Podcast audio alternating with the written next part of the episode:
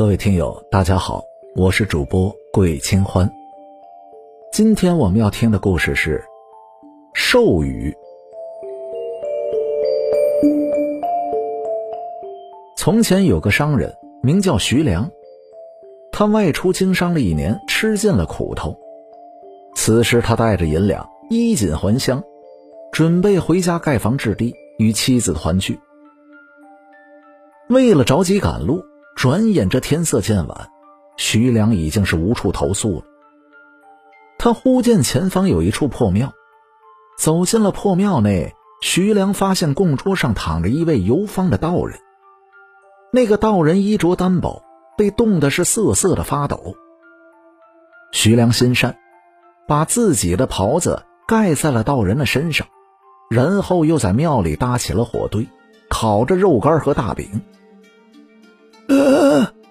好香啊！道人被肉香味馋醒，他翻身下地，看着肉干流着口水。道长既然饿了，大家就一起吃吧。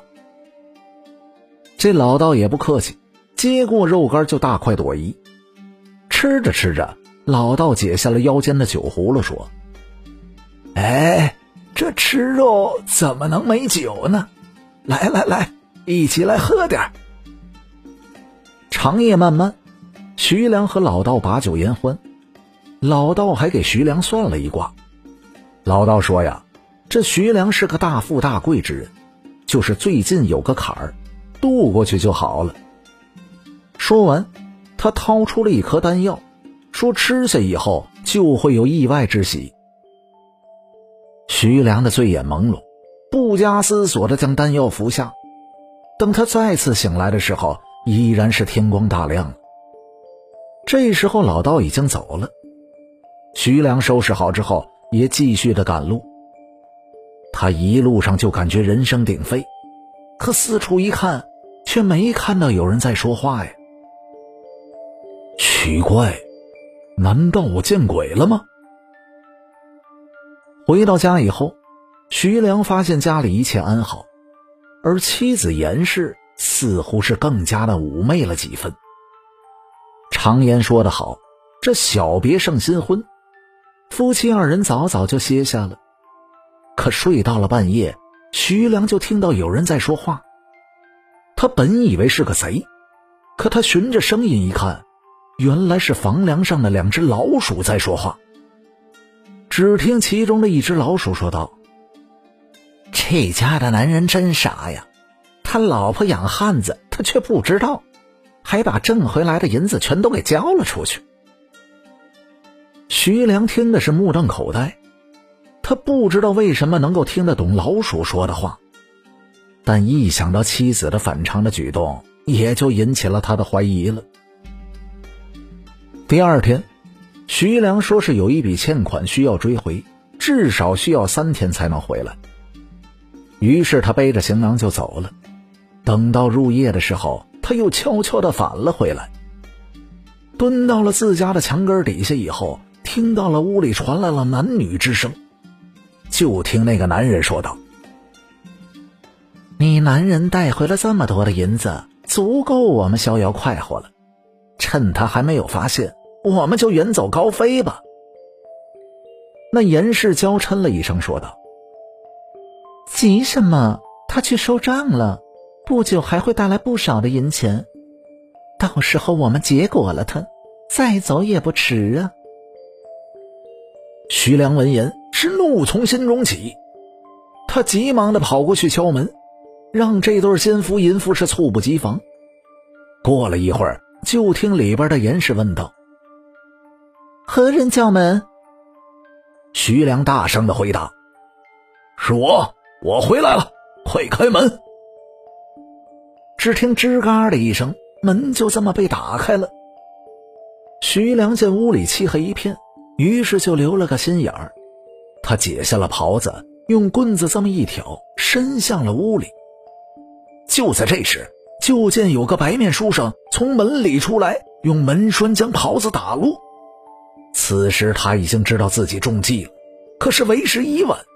只见徐良抬腿一脚，将书生踢翻在了地上。又随手抄起了耙子，抵住了书生的咽喉。吵闹声引来了街坊四邻，他们帮着徐良一起将这对奸夫淫妇送到了县衙。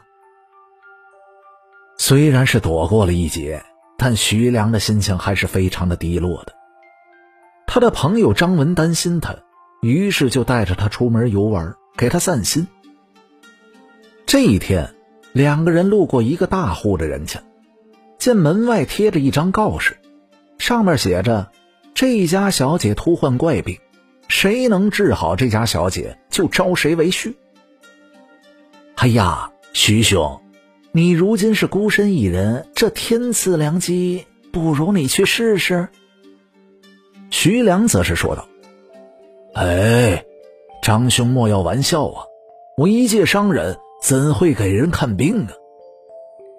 可就在这时，徐良听到树上的两只鸟儿说话，其中的一只说道：“会看病也没用啊，这家小姐根本就没得病，而是被妖精迷惑了。”另一只小鸟问道：“你这个话说的，好像你知道怎么除妖似的。”先前的小鸟鼓起了胸脯说：“我当然是知道的呀。”徐兄，徐兄，你发什么呆呀？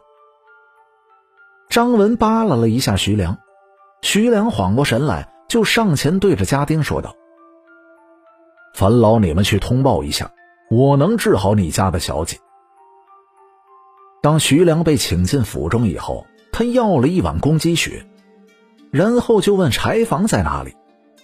当被领进了柴房的时候，就见徐良指着东南角说：“这里，往下挖三尺。”家丁按照他所说，足足挖了三尺深。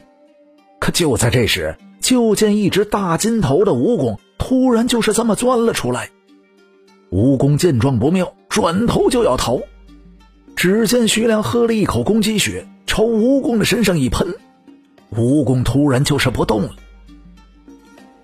把这个畜生烧了，小姐的病自然就会好了。果然，不久之后，小姐就醒了。而那家老爷为了感谢徐良，也就信守承诺，将女儿嫁给了他。